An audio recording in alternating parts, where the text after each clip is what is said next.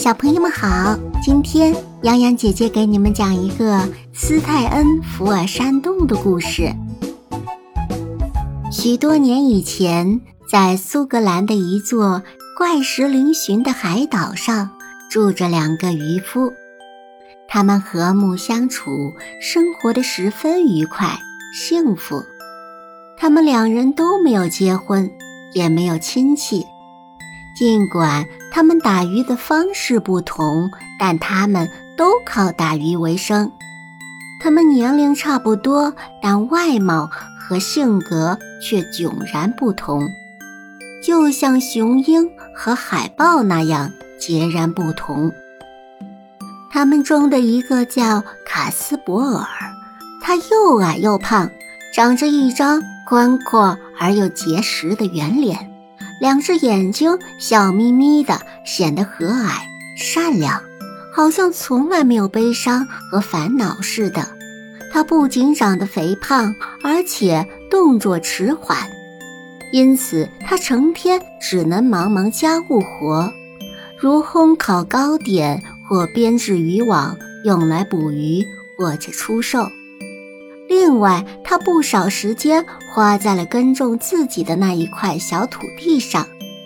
他的那个伙伴同他正相反，身体干瘦细长，长着一个轮廓分明的鹰钩鼻和一双锐利的眼睛。他是一个最能干、最幸运的渔夫，是一个像鸟儿的羽毛一样灵活的人，也是全岛最勤劳的农民。同时，他也是基尔西瓦尔集市上有名的最贪婪的商人。不过，他的货物好，他也不骗人，所以大家都喜欢跟他做生意。维尔姆·法尔克尽管贪婪，但他还是愿意把好不容易才赚来的钱跟卡斯伯尔分享。他们不愁吃穿，日子过得好。可是，光过好日子还不能满足维尔姆贪婪的心，他要发财，而且要发大财。他很快就明白，走一般勤劳致富的路那太费劲了。于是，他一心想碰上特殊的机遇，凭运气发大财。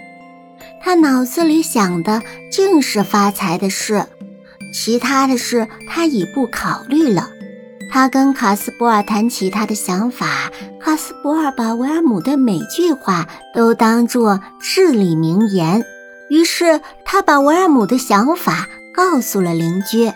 很快，这事便纷纷传开了。有人说维尔姆靠恶魔的帮助得到了黄金，又有人说维尔姆还从地府的冥王处得到了藏宝的秘密。起初，瓦尔姆对这些传言一笑置之。后来，他真的以为哪一位精灵有一天会给他泄露一个藏宝的地方。因此，当乡亲们再以这类笑话嘲弄他时，他也不再反驳。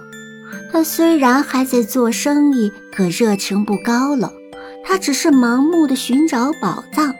希望一下子发大财，为此浪费了不少时间。这些时间他本来可以用来捕鱼或者干些其他有益的事，也许这也是他的不幸。有一天，他孤零零地站在海滩上，抱着渺茫的希望，注视着汹涌澎湃的大海。好像幸运会从那里朝他涌来。突然，巨浪把一颗黄色的弹丸，一颗金弹丸卷到他脚下的青苔和岩石之间。维尔姆站在那里，像是着了魔。这告诉他，他的希望并不是空想。大海给他送来了金子，送来了美丽的纯金。也许它本来是一块大金锭，落在海底，经过海浪的冲刷，才变得像猎枪子弹一样的大小了。于是他明白了，从前一定有一艘满载货物的船在附近的海上沉没了，而他正是命中注定要把沉没在海底的宝藏打捞上来的人。从此，这就成了他唯一的追求。他把拾来的金蛋丸小心翼翼地藏起来，连他的朋友也不让知道，免得别人搅了他的发财美梦。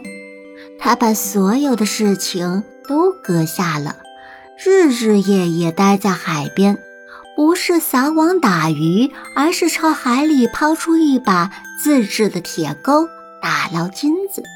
可是他毫无收获，反而更加贫困了，因为他再也挣不到一文钱，而卡斯伯尔慢吞吞的干活，根本维持不了两人的生计。